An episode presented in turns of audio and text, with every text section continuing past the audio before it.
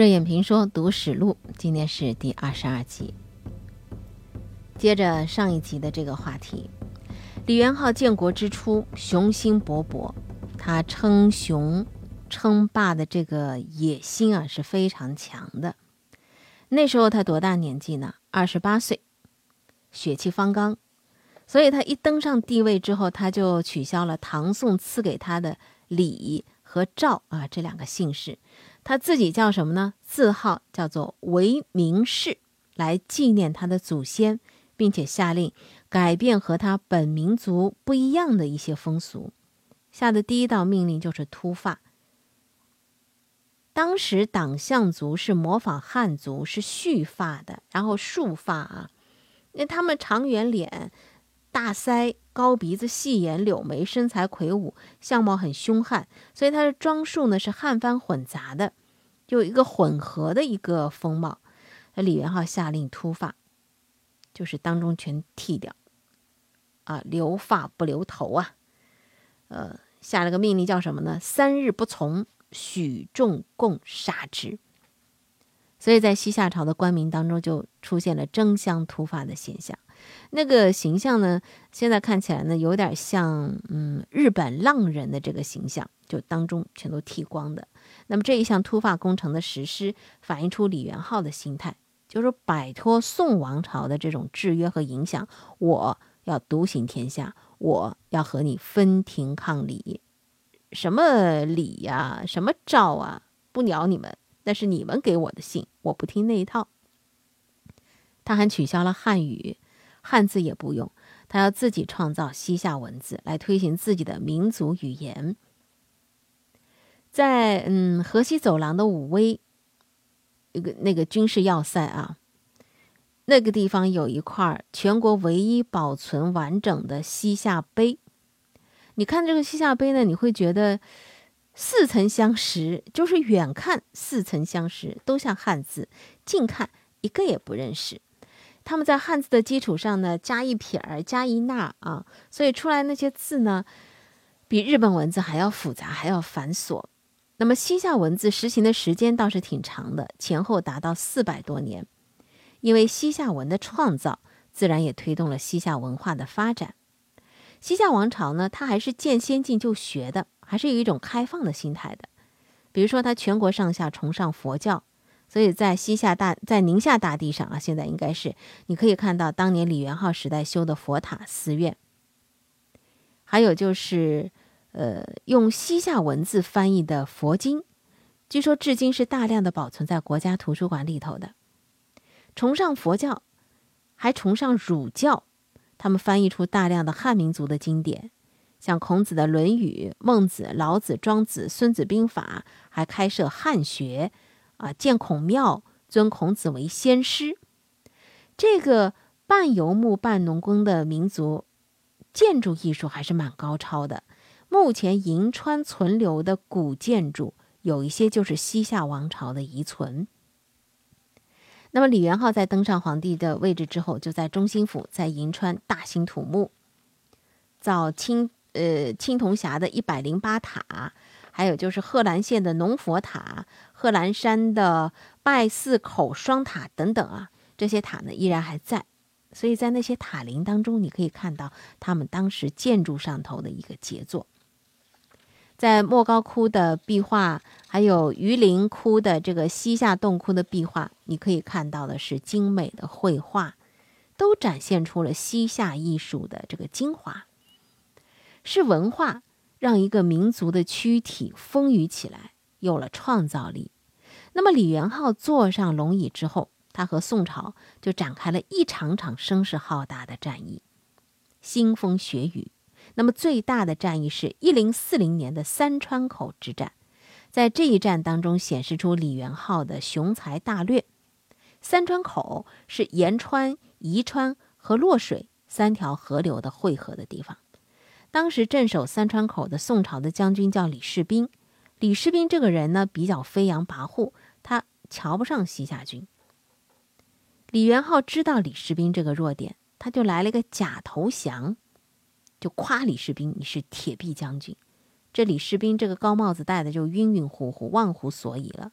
而且李元昊还四处的去散布，说闻铁壁将军名，莫不兴旺。这样李世斌就更加骄横了。好，你在骄横的时候，人家就开始率大军乘隙而入，迅速包围三川口，打得宋军晕头转向。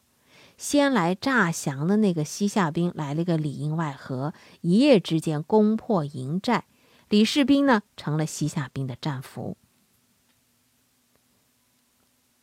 这一场战役结束之后，李元昊喘了一口气，就在兴庆府大兴土木造宫殿了。那么李元昊啊，这么能打，还不笨啊，也有他的雄才大略。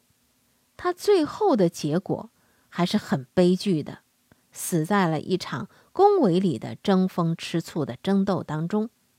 他本来是骄悍之人，他自己称帝之后。就不知道东南西北了，有点。他呢，那大臣莫夷接山的女儿做妃子，为这个妃子修造宫殿，日夜陪伴。皇后叫野力氏，皇后呢受到冷落。野力氏呢有俩兄弟，就很不平，就不免呢会发些牢骚，说李元昊啊如此贪图女色。怎么能够治理好国家呢？这个话自然会传到李元昊的耳朵里，听了之后生气呀，找个机会就杀了他的大舅子。李元昊在杀了他大臣之后，还有一件事就做的有点缺了。李元昊在杀了这两个兄弟之后呢，还看上了人家的两个老婆，所以你说这王后该多生气啊！皇后自己遭冷遇，两个兄弟被杀，李元昊又跟他的两个寡嫂私通，真是悲恨交加，怒火填膺，忍无可忍，就大骂李元昊。李元昊把皇后打入冷宫。当时西夏王朝有个宰相，他的名字叫莫臧迪庞。莫臧迪庞呢，他有一个妹妹，他这个妹妹啊，跟李元昊私通，生了一个孩子，是个男孩子。那么这个宰相呢，就有私心，他一心想把他妹妹生的这个孩子立为太子。那已经有太子了，怎么办呢？这是一个阴谋家，这绝对是一个阴谋小人呐。为此，这个叫莫藏敌旁的人付了很大的心血，最后还真是如他所愿了。太子的名字叫宁哥，这个宰相呢，就对太子说了：“说你看啊。”这个皇上荒淫无度，大臣们敢怒不敢言，就盼着你早日登基呢。跟太子两人密谋一番，决定行刺李元昊。在一零四八年元月的一天，太子趁着李元昊喝酒喝醉了，一刀砍下了李元昊的鼻子。因为伤势太重，流血不止，第二天李元昊就一命呜呼了。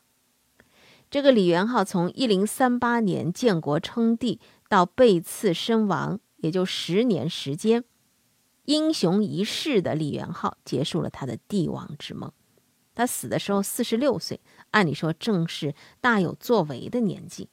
那么好，那个阴险毒辣的宰相莫藏狄庞，他让太子行刺了皇上，接下来他的阴谋要怎么去实现呢？他一下就翻手为云，覆手为雨了，马上把太子宁哥以弑君罪，连着皇后啊，就是他的母亲也立誓一块儿给杀了。接着呢，要重新立太子了，是吧？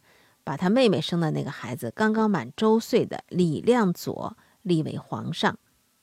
所以整个朝廷就是大权都揽在了他的手里，大权独揽，权压朝廷。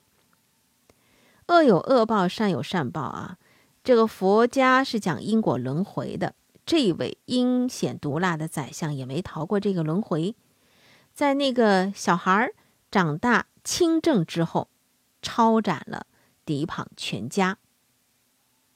西夏王朝绵延跌宕的历史，那种画面似曾相识：汉族朝廷祸起萧墙，宫闱厮杀。帝后党争，血腥画面，一一的是如此之相似。所以说，身处在历史当中的人，有的时候是瞎子，因为他看不到，看不到过往，也不知道未来。如果说一个人能看得到未来，那简直是天人不可能存在的事情。历史不会像穿越小说那样，你回到过去改一个什么样的事情，从头来过，不可能。在西夏王朝，呃，陷入到那种宫闱厮杀的时候，在辽阔的蒙古草原上，经过多年的厮杀吞并，蒙古族的各个部落被一个叫铁木真的年轻人统一了，于是。成吉思汗亮相世界战争史的舞台。这位蒙古族的天可汗，南征北战，东拼西杀，像飓风狂飙一般的横扫欧亚大陆。所到之处啊，城化为一片废墟。非常可怕的焦土政策，使得中世纪的欧亚大陆听到他的名字都战栗发抖。成吉思汗一生灭了四十多个国家，他是世界史上独一无二的战争巨人。那么，他怎么就盯上了西夏王朝了呢？为什么要铁了心，就是要把西夏王朝给马上灭掉呢？而且还要斩草除根呢？下期我们继续说。生活是志趣相投者的狂欢，听说事儿是对这种生活的赞同。